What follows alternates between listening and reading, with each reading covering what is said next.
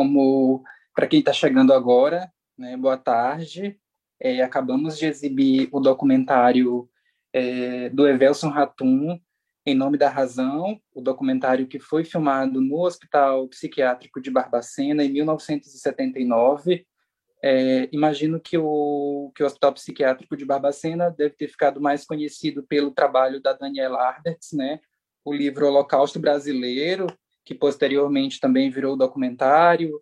É, acho que, embora o, o, o, hospital psiquiátrico tenha ganhado notoriedade com o trabalho da Daniela, importante a gente é, citar aqui o trabalho né, do Evelcio Ratum, em 1979, né, o documentário Em Nome da Razão, o trabalho também do jornalista Irã Firmino, é, que à época do hospital é, fez diversas reportagens né, que foram é, intituladas de Nos Porões da Loucura. Né?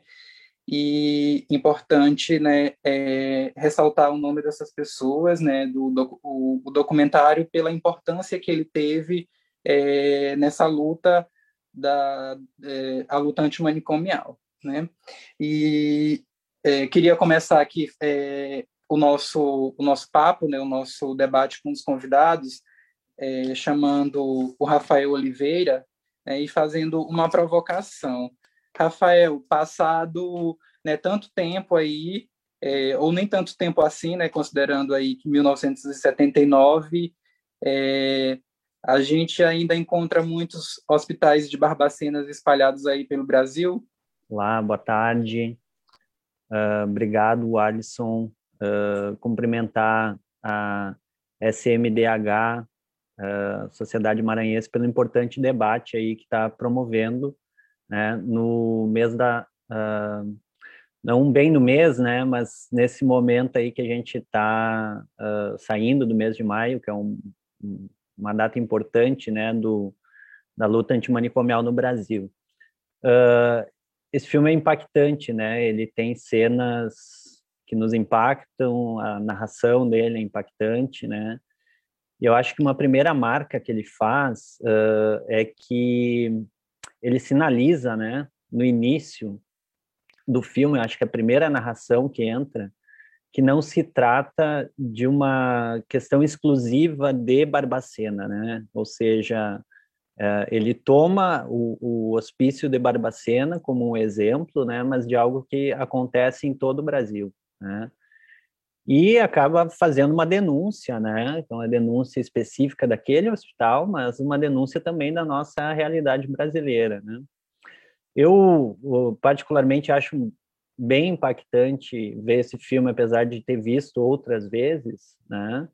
Uh, mas eu acho que principalmente nesse momento, né? Porque alguns anos atrás, né, quando eu trabalhava em, em sala de aula, por exemplo, esse filme, era mais um contexto histórico, né, de algo que a gente estava construindo uma rede de saúde mental, né, uh, avançando nas propostas da reforma psiquiátrica para superar o modelo manicomial, e o trabalho desenvolvido na RAPS, na Rede de Atenção Psicossocial, ele, ele, ele já vinha uh, sendo desenvolvido há um, há um, certo tempo, vamos dizer assim. A gente tem uma lei uh, que completou 20 anos agora, né, esse ano, a nossa Lei Nacional da Reforma Psiquiátrica. Aqui no estado do Rio Grande do Sul, a nossa lei estadual da reforma psiquiátrica, ela completa 30 anos, né, esse ano de 2021.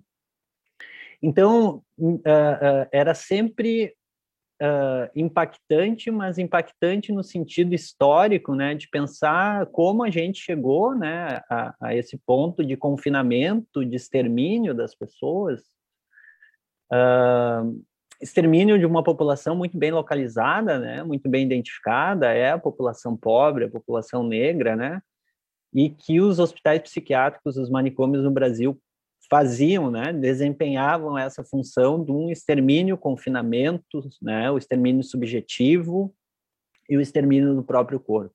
Né.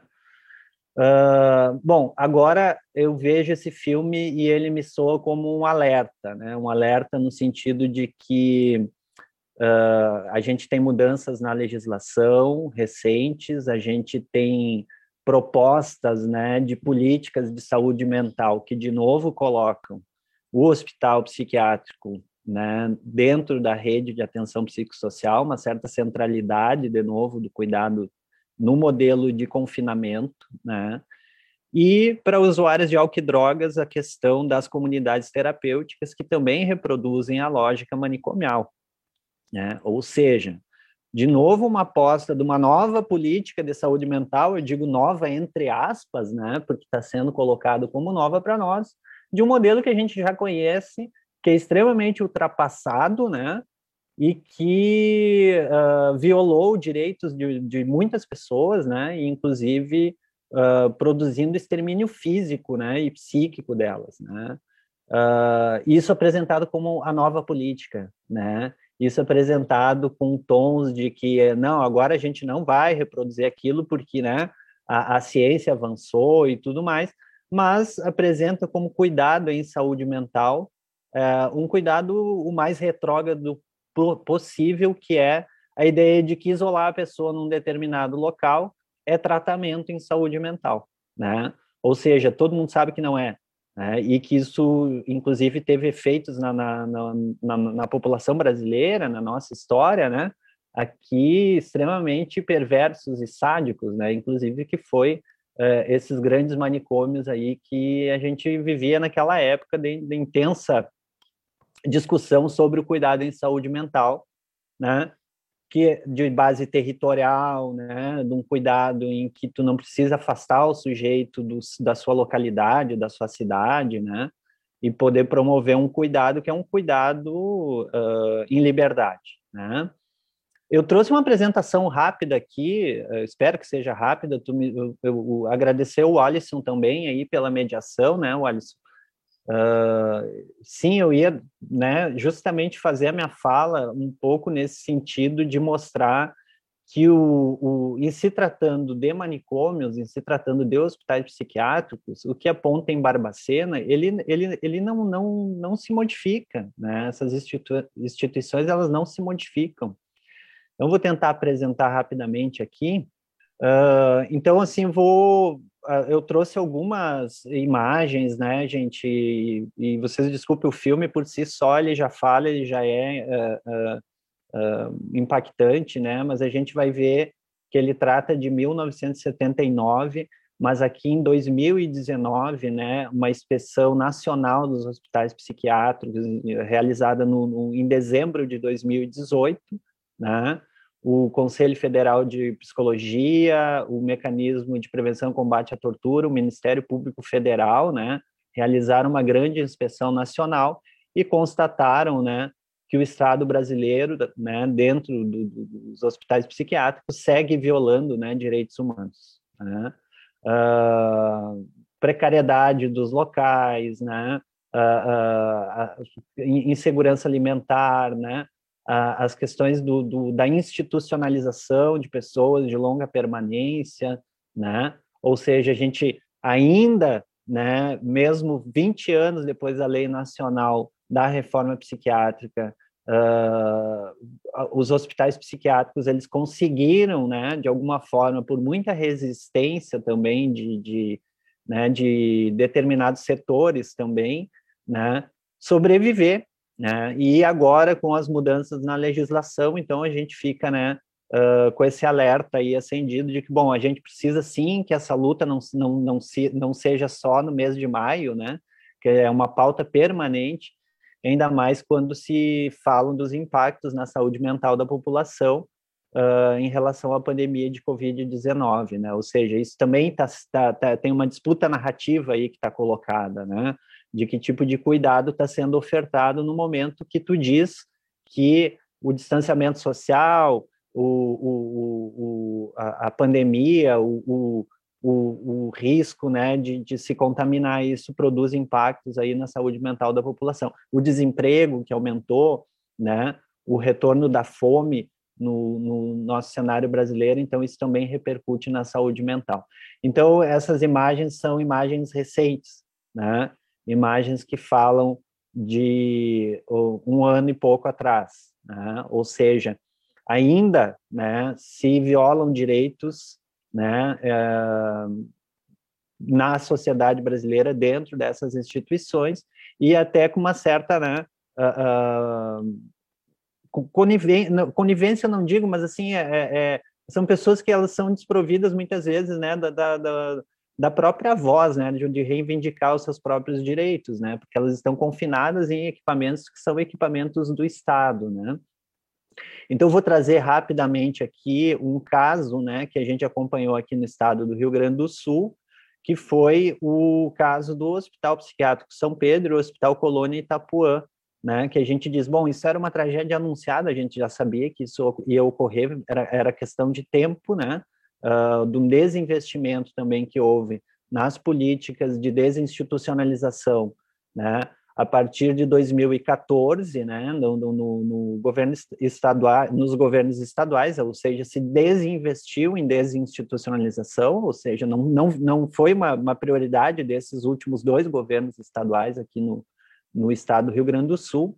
E a gente tem, então, por exemplo, em relação ao São Pedro, o PNACH, que era o Programa Nacional de Avaliação dos Hospitais Psiquiátricos, o PNACH Psiquiátrico, né, em 2012 e 2014 já apontava o fechamento dessa instituição, ou seja, não tinha condições dessa instituição se manter.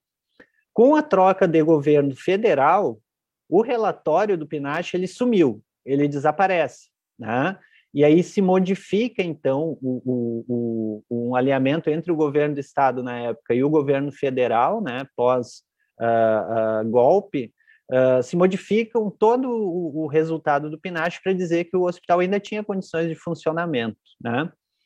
Bom, feito isso, o Ministério Público Federal e o Conselho Estadual de Saúde resolvem, então, fazer uma certa visita técnica para ver, bom, por que, que foi alterado? Será que, na prática, se resolveram as situações que o PNASH apontaria, apontava como, como problemas né, da, dentro daquela estrutura? E se viu que não, né?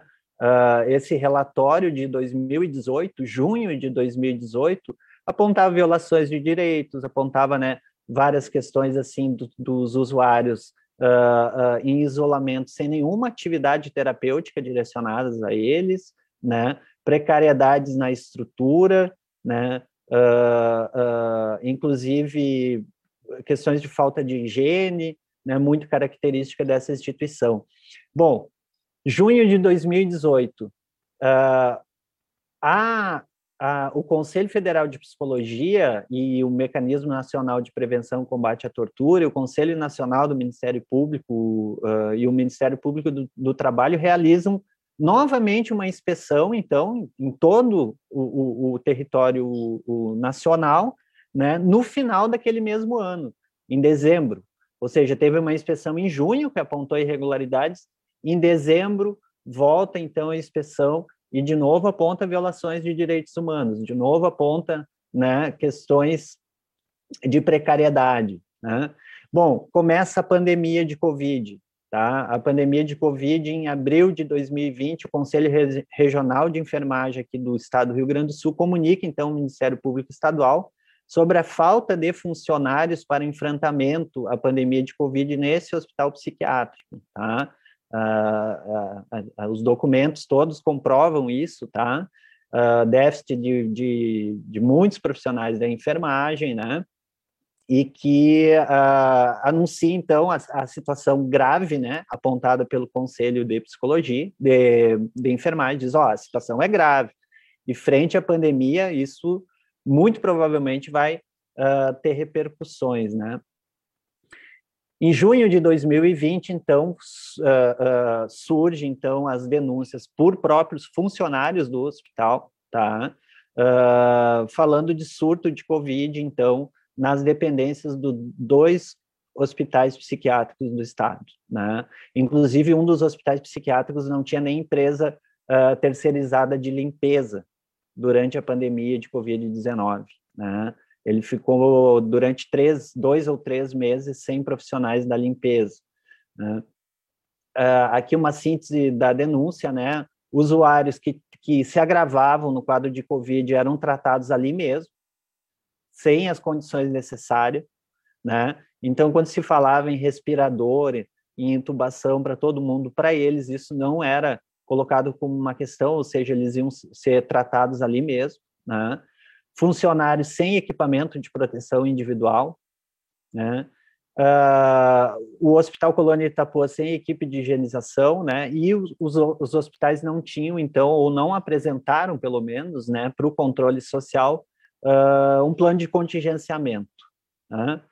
Bom, em 2020, os conselhos de classe, o CRP, CREFIT e Corém realizaram, né, em agosto daquele ano, do ano passado, o, o, uma inspeção, então, né, nesses hospitais, e constataram que sim, né, que eram precaríssimas as, as condições. Aqui, por exemplo, era a enfermaria de Covid, que foi improvisada na instituição, que cujo o banheiro não tinha nem assentos, né, não tinha sanitários. Tá?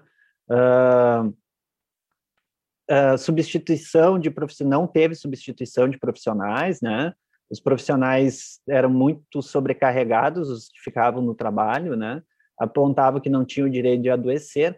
E depois disso, assim, foi, foi impressionante como o Estado lidou né, com as entidades de controle social e as, e as de defesa dos direitos humanos, sem transparência, tá? Em relação às mortes, não, não, não davam dados assim. Uh, uma hora era um número, outra hora era outro número, outra hora se modificava toda a narrativa, né? Não, não se tratou com seriedade a questão, né? Uh, uma perseguição de profissionais dentro das instituições, inclusive com monitoramento das redes desses profissionais, né? Teve um, um, uma série de profissionais que foram colocados à disposição uh, uh, para outros setores retirados então do hospital por o entendimento de que seriam eles os autores das denúncias, né? Então, uma, uma, uma caça às bruxas ocorreu, né? Assim, né? nesse sentido, né?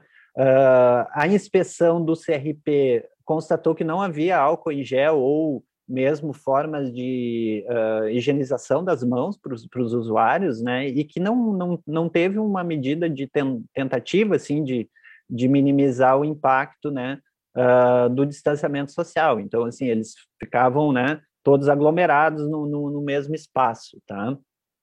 Eu já devo ter passado o meu tempo, né, mas eu, em relação a, a, ao que o, o, nos ensina, né, o, o, o, documentário Em Nome da Razão, ou o, o livro Holocausto Brasileiro, e, e, e, várias outras publicações que falam desse horror dos manicômios, né?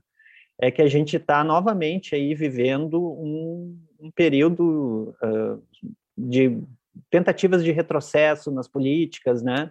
Um desinvestimento na RAPS, né? E a tentativa de empurrar de novo, então, os hospitais psiquiátricos e as comunidades terapêuticas com uma grande novidade e como algo de uma grande uh, eficiência uh, técnica de cuidado em saúde mental que a gente sabe que não não é assim, principalmente na nossa história brasileira. Tá? E eu acho que o exemplo do que ocorreu aqui no Rio Grande do Sul, que foi encaminhado tanto à Comissão Interamericana de Direitos Humanos né, em forma de denúncia, e que conseguiu pautar a questão dos hospitais psiquiátricos no Brasil novamente. Eu não sei como é que eu paro de compartilhar aqui, gente. Só para concluir, então, né, uh, é, é, é uma questão que a gente ainda vive, né, e que a gente não superou por completo, né, o que nos aponta lá o, o, o documentário, né, e que agora com ainda né, tentativas de um retrocesso ainda maior nas políticas quando de novo coloca né, o confinamento em questão como, como modalidade de acompanhamento. Né. A gente já supera hoje as, uh, o investimento das comunidades terapêuticas, por exemplo, em relação ao investimento das, dos CAPS-AD no país. Né? Ou seja, teve uma virada de 2018, né, que não é só uma ameaça de revogaço nas portarias, o retrocesso ele já vem acontecendo. Né? Então era isso, gente, a minha contribuição. Eu espero que a gente siga uh, conversando, né? E espero, né, de alguma forma ter cumprido aí com, o papel do, do, do, convite aí, agradecer a SMDH uh, por poder estar tá aqui dialogando com vocês. Obrigado, Rafael. É muito bom te ouvir. Eu acho que no final da sua fala é, você toca é, num ponto importante, né? Que era um ponto que eu ia abordar e aí já passando é, a bola para a Elisa, né, em relação aos investimentos nas comunidades terapêuticas. Né? Então, você traz é, o exemplo de um hospital aí do Rio Grande do Sul, é, onde a gente consegue observar é, muito explicitamente né, a, é, o quanto que esse modelo é, de, de atenção, que é um modelo né, de trancafiar pessoas, de trancafiar seres humanos, né, que, aliás, não é um modelo de atenção, né, diga-se de passagem, persiste. Né? E aí a gente está com o governo federal que flempo todo né, com esse modelo, com, com esse tipo de, de gestão, né? E aí, passando a bola para Elisa, Elisa, vou começar provocando também, como podemos resistir, né? E o que ainda podemos fazer? Pois é, boa tarde, Orlisson, boa tarde novamente, Rafael. É, também aproveitando já para agradecer esse convite, muito feliz né, por, nesse momento, é, ainda termos espaço de fala, espaço de troca, porque, como os colegas falaram, não estamos vivendo momentos fáceis. Né? E eu preparei algumas coisas aqui é, para trocar com vocês. É, eu assisti o, o, documentário anteriormente, essa semana, é, eu já conhecia, já, já tinha passado para os meus alunos, e de fato assim me suscitou uma série de reflexões e incômodos, né?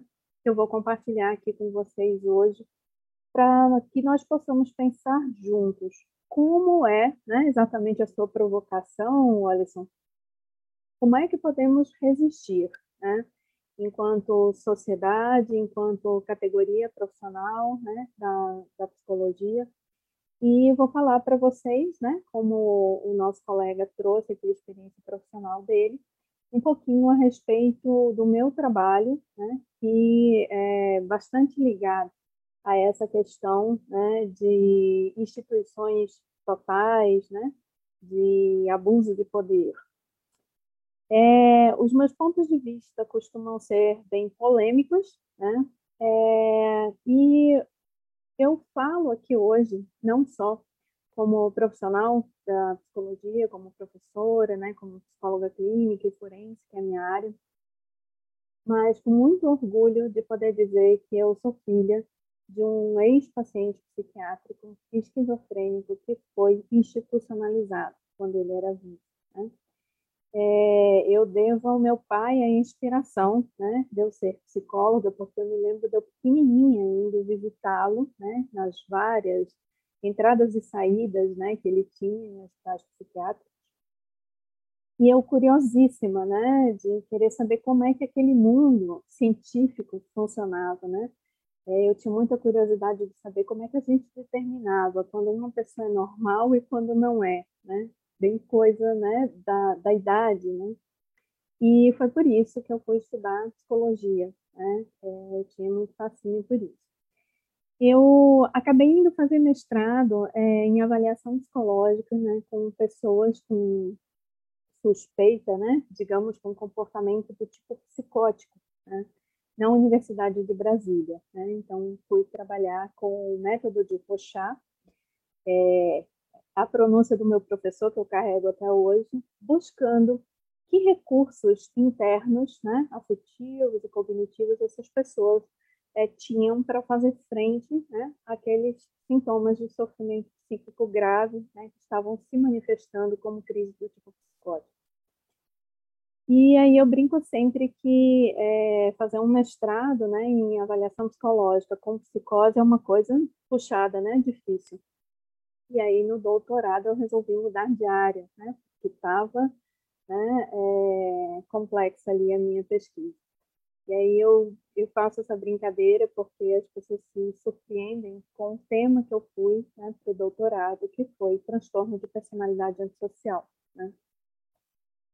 E eu acabei indo por conta de uma inspeção né, do, do, também, né, estava a OAB, estava o Conselho Federal de Psicologia, eu acabei indo, né, é, fazer uma inspeção, né, numa comissão de direitos humanos, numa instituição que abrigava pessoas que cumpriam medida de segurança, né, inimputáveis. É, e aí a gente sabe que eles ficam ou em HCTPs, né, Hospital de Custódia de Tratamento Psiquiátrico, ou em ATPs, né, são alas de tratamento psiquiátrico. Bom, é, eu acabei me tornando psicóloga forense por conta dessa experiência. Eu acabei largando né, a pesquisa anterior da, da psicose. E é, na minha pesquisa, né, eu e a minha equipe né, de estagiários, alunos, junto com o meu orientador, obviamente, fomos contestar é, mais de 50 laudos é, psiquiátricos e psicológicos é, de pessoas que estavam ali, né, com os diagnósticos geralmente indo para o lado ou da psicose ou do transtorno de personalidade antissocial. E, uh, para vocês terem uma ideia do resultado da minha pesquisa, o nome da minha tese foi A Falência da Medida de Segurança, né? É, com subtítulo da exclusão à alteridade, porque, de fato, essas pessoas não recebem nenhum tratamento real, né?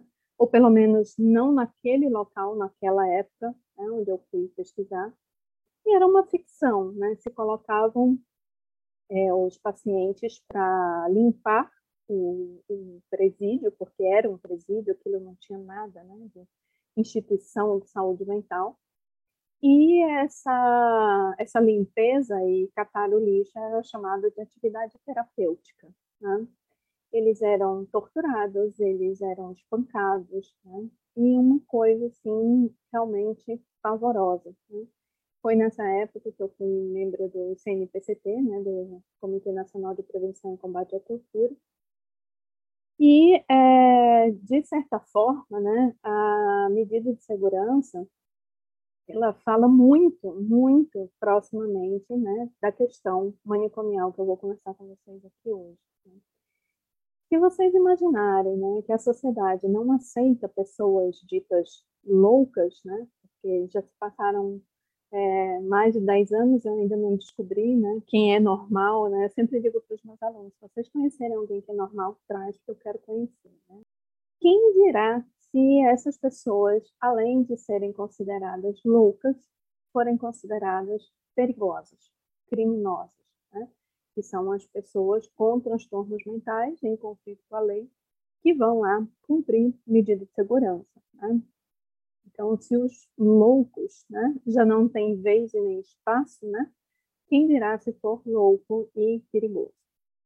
E aí, em relação ao documentário, eu anotei algumas coisas né, é, que me chamaram muita atenção. Né? É, na narração, ele fala que essas pessoas eram indesejáveis sociais, eram crônicos sociais, né? pessoas que não se adequavam ali às normas. Né? e eles eram considerados intratáveis, né? nós sabemos disso, é, que esses transtornos tinham muito uma base orgânica, que eram pessoas perigosas, né? porque tinham surtos, gritavam, podiam atacar alguém, e uh, o que havia disponível né, para essas pessoas era o isolamento, né, a punição física né, e a prisão perpétua, né, que a gente viu nesse em vários outros documentários, obras, nos relatórios né, do, do mecanismo né, de combate à tortura. Então, era isso né, que se guardava para os loucos naquela época. Porém, é, quando a gente fala em ser antimanicomial, a gente geralmente associa isso né, um pouco ao poder psiquiátrico, né, ao poder médico, também ao poder econômico, né, governos, enfim.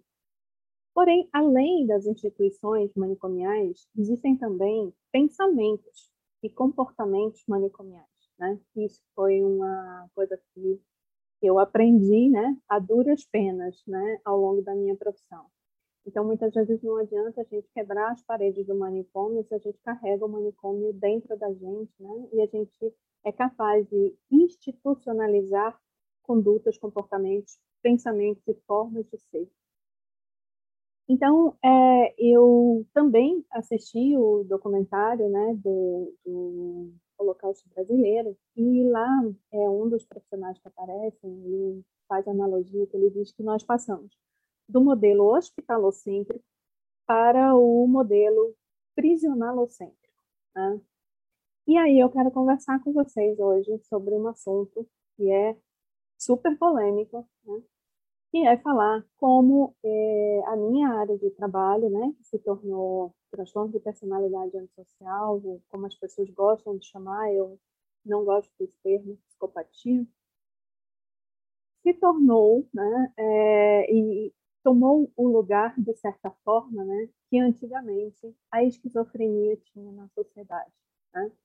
É como se, após nós termos percebido né, que pessoas com psicoses, com abusos de drogas, né, com uma série de, de questões, é, tinham direitos e manejos clínicos possíveis, parece que a sociedade ainda não ficou satisfeita. E aí, gente, quando eu estou falando em sociedade, eu estou falando não só do pessoal lá fora, né, mas de nós, profissionais, né, dessas várias áreas, né, psicologia, psiquiatria, serviço social, etc. E, tal. E aí a gente tem um retorno, né, digamos, do indesejável, né, e o indesejável agora vem, né, na forma desse desses três né, é, diagnósticos, né, que são a psicopatia, o transtorno de personalidade antissocial e o narcisismo também, que parecem é, que pularam fora, né, do, até mesmo do DSM-5, né, que a gente nem gosta muito dele, do CID-10, né, como única, as únicas categorias né, que a psicologia se autoriza a ignorar, a excluir, a bater o pé e dizer que não tem tratamento possível, né, e a cometer uma série de violências simbólicas e não tão simbólicas que eu vou trazer aqui para vocês hoje. Tá? Estou aqui de olho no meu tempo. Então, é, a gente questionou muito né, no, no documentário, questionamos sempre quando falamos em militante manicomial, sobre a questão da lobotomia, a questão da frenologia, né, de Lombroso. Né? Porém, é, eu tenho visto releituras disso, né, através de exames de imagem né, que comprovam né, que o cérebro né, de um antissocial ele tem um defeito que é incorrigível, né? não tem como.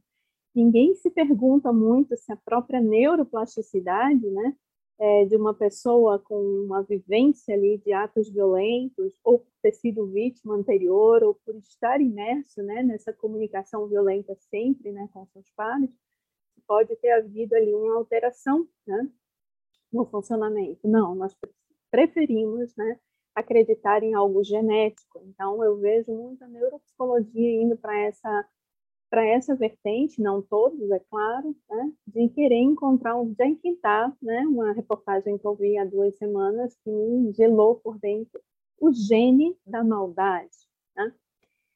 É, e também tem crescido aí assustadoramente, né, canais que fazem análises faciais, né, dos movimentos faciais da pessoa para saber se a pessoa é um psicopata ou não, se ela é narcisista, né? Então o sujeito está lá de uma câmera de televisão e aí, gente, por que, que eu estou trazendo isso aqui? Porque são profissionais da área. Né? Eu tenho visto vários psicólogos fazendo isso, né? É, e isso tem me preocupado, né? como profissional, como professora, né, como representante da minha categoria também, como ser humano e como pessoa que trabalha com essa população. E aí eu digo para vocês né, que, fazendo aqui uma analogia, é, parece que o picador de gelo lá, que a nossa querida Nise da Silveira apontava, né, agora ela trocou de mãos. Né, e agora o nosso picador de gelo são os laudos forenses e o criminal profile, né, que é uma febre aí, principalmente na minha área.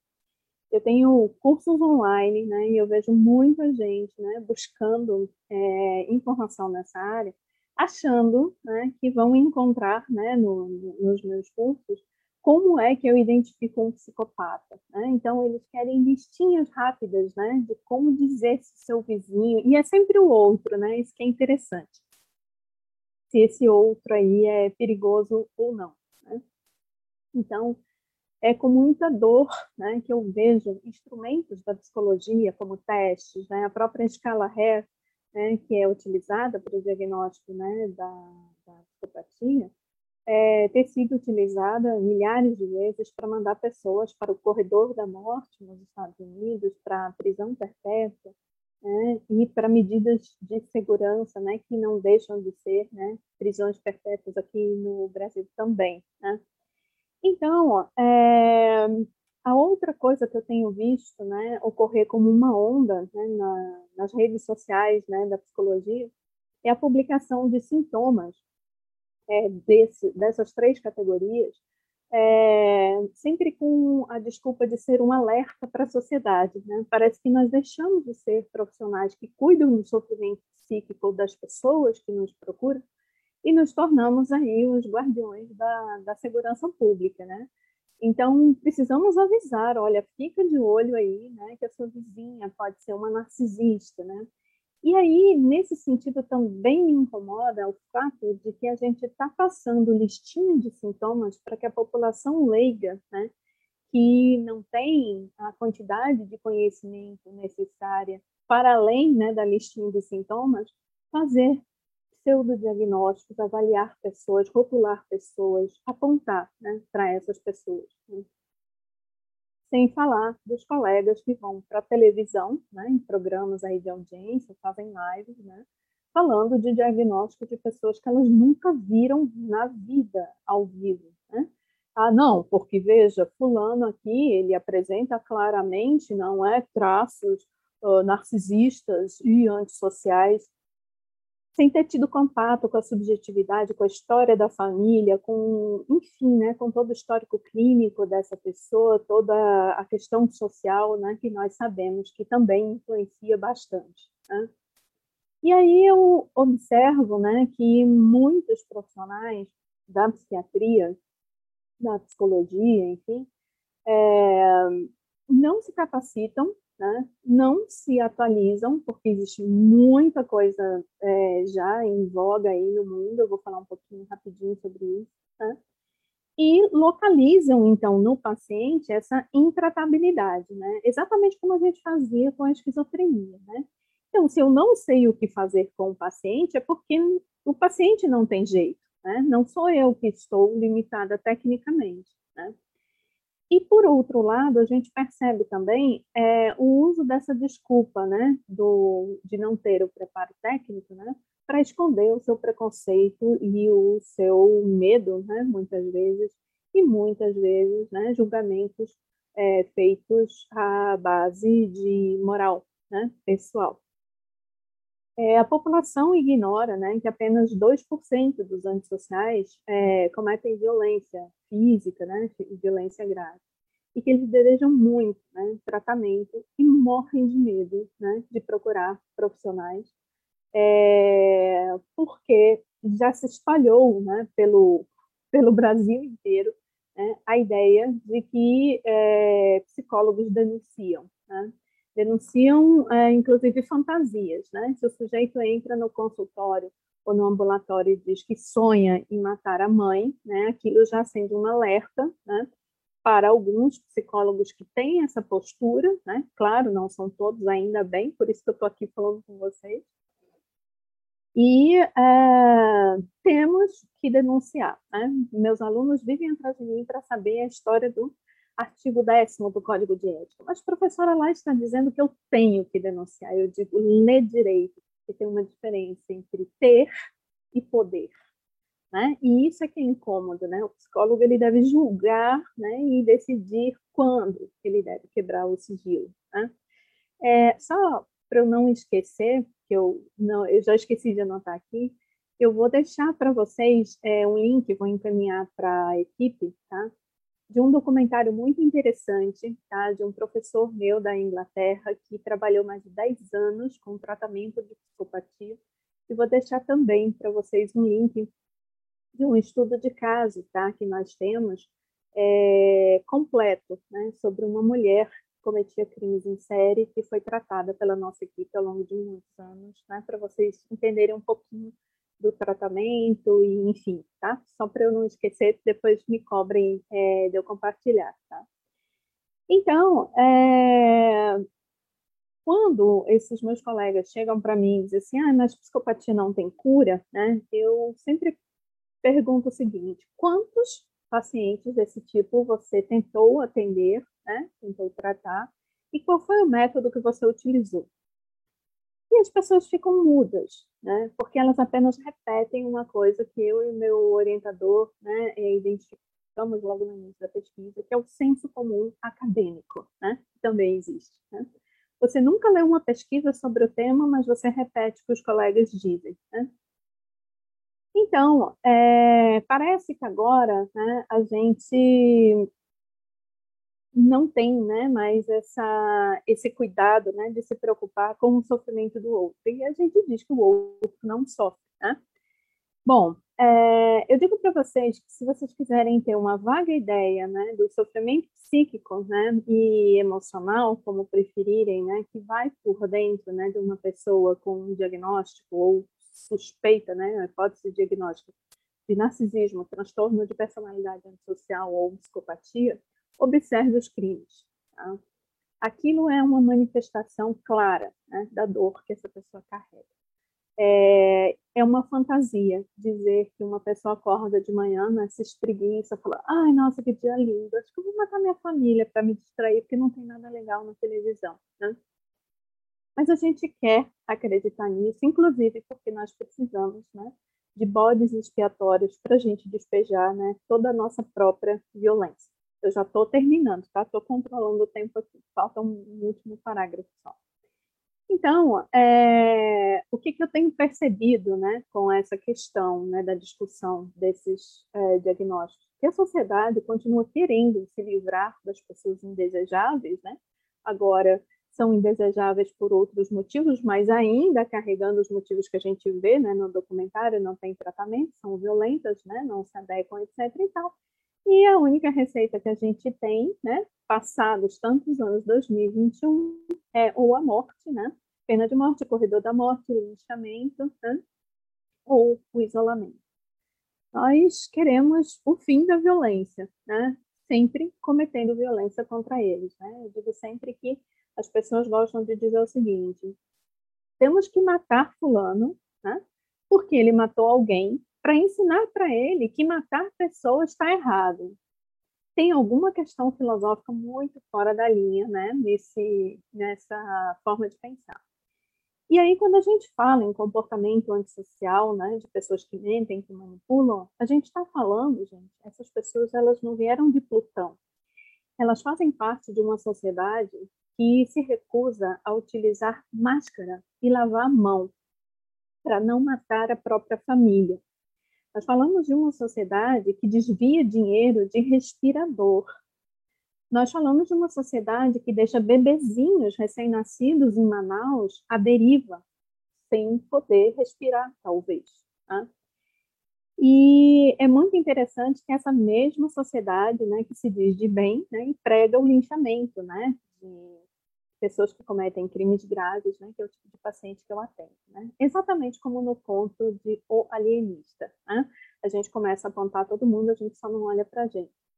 E, finalizando, né, dizer para vocês que, é, se vocês fizerem uma rápida pesquisa, vocês verão que Netflix, Amazon Vídeos, o que vocês quiserem, geralmente é muito difícil você encontrar algo que não tenha sangue, tiro, estupro, violência, guerra, né?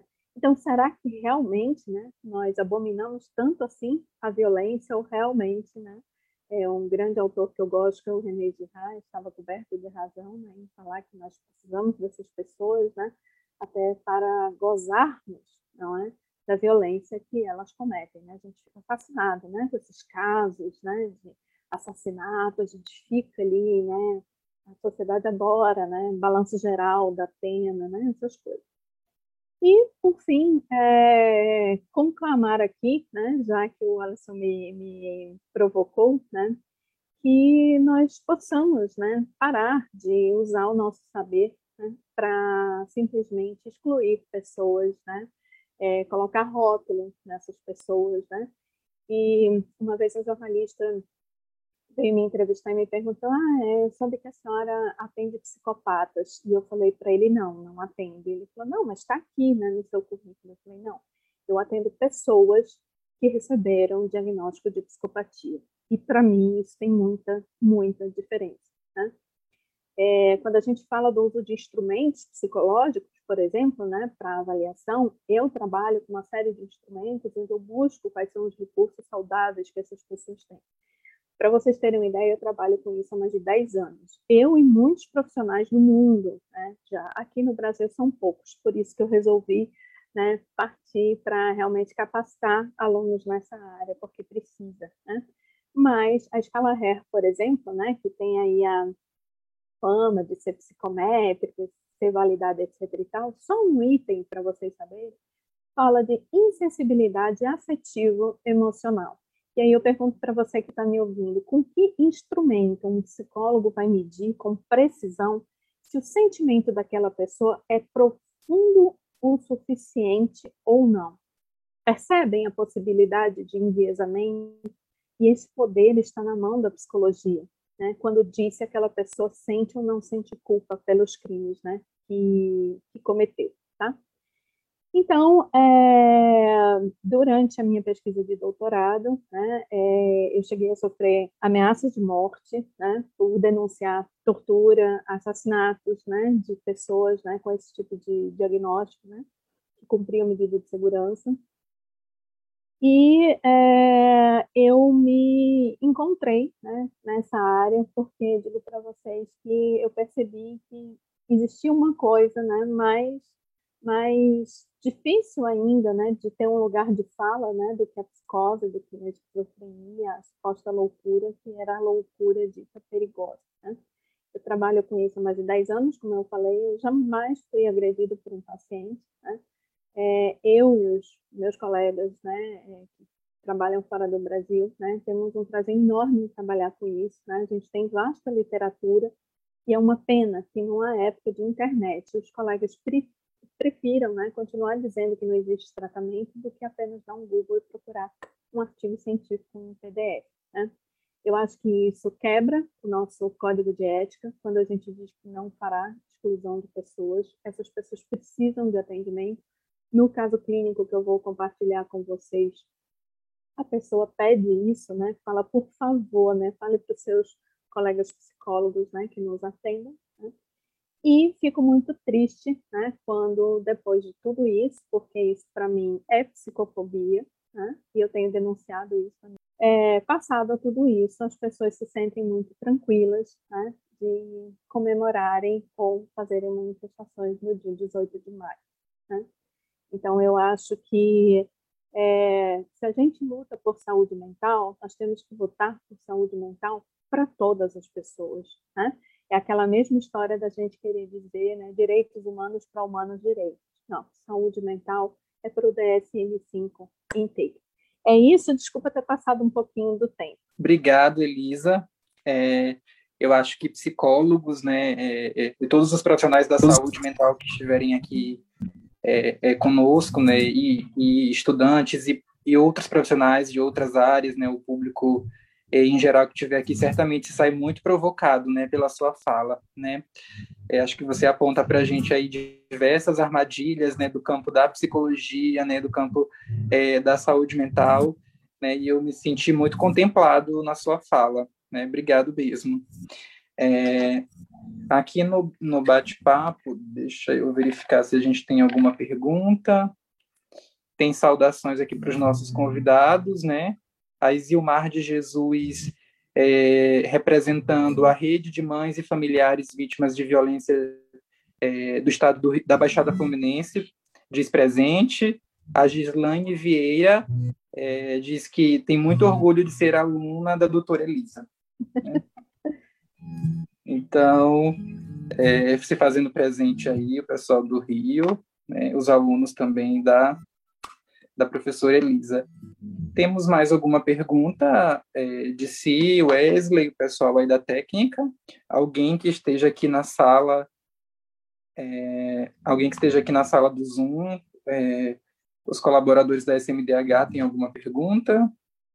Alguém na sala gostaria? de abrir o áudio, perguntar, ou pode ser aqui mesmo no bate-papo.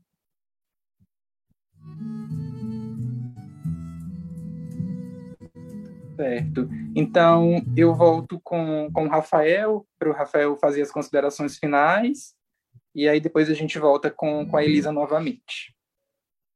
Rafael? Então, obrigado, Alisson. Uh, parabenizar todo o pessoal aí da SMDH pela, por ter pautado né, a questão da saúde mental. É um momento importante aí que a gente precisa, sim, cuidar né, de como vamos tratar. Tem uma disputa narrativa aí bem importante ocorrendo, né? Então, que a gente não abra mão dos nossos princípios da reforma psiquiátrica, né? E a, agradecer a doutora Elisa também, que eu acho que traz eles, né? Pensando também uh, em relação aos hospitais de custódia, né? Que também são grandes manicômios e que a gente também precisa, de alguma forma, enfrentar, né? Uh, para não excluir e para não violar direitos, né? Então, fica só o agradecimento mesmo, assim, né? E parabenizar aí pela, pela live. É, eu saio aprendendo é, e, e, e, muito grato de estar aqui com vocês. Obrigado, Rafael, novamente, né? Em nome da SMDH, da Sociedade Maranhense de Direitos Humanos, a gente agradece muito a sua participação, né? Dizer que eu só queria um pouquinho do frio que você está sentindo, que aqui no Maranhão tá um calor danado. Ah, e eu, eu queria eu queria que fosse fosse encontros presenciais para poder ir para o Maranhão também. Ah, pois assim que essa pandemia passar, você está convidado. Ótimo. Tá Você já está, no nosso, já está na nossa listinha aqui, tá? Qualquer hora a gente entra em contato novamente com você esperar passar. É vacina no braço e comida no prato, né, gente? Isso é cuidar da saúde mental também. Isso. A Diana, que é coordenadora da SMDH, né, do nosso escritório, é, que você está convidadíssimo, Rafa. Está agradecendo aqui a participação. Elisa? Olá.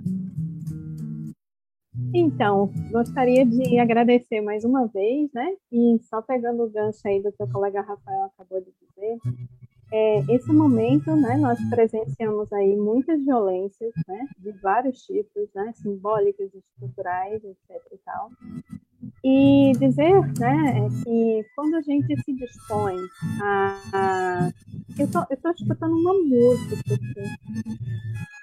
É uma música que e aí não estou conseguindo te ouvir direito.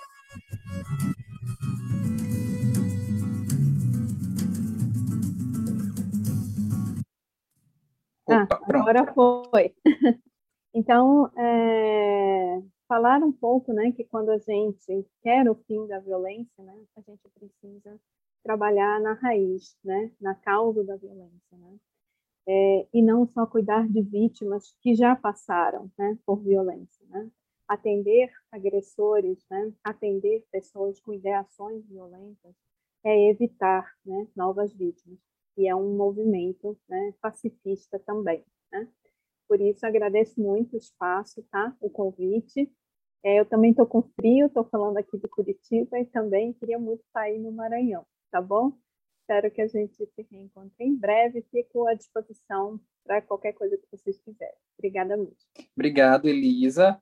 É, foram chegando alguns é, comentários aqui no nosso bate-papo, e aí, como a gente ainda tem é, 30 minutos né, até as 18 horas, é, a Cláudia, né, de é, desenhando aqui em Sampa, né, é, a Célia está agradecendo a oportunidade de estar é, conosco nesta reflexão relevante, a Wanda Moreira é, do CRP do Rio de Janeiro, Subcl Baixada, Baixada Presente, é, parabenizando os nossos convidados, a SMDH pelo trabalho, é, certo. É, tem, surgiu uma questão aqui, eu não sei se, se os nossos convidados é, é, poderiam comentar rapidamente, né, que é o Martins está perguntando como estão as questões nos presídios brasileiros, né?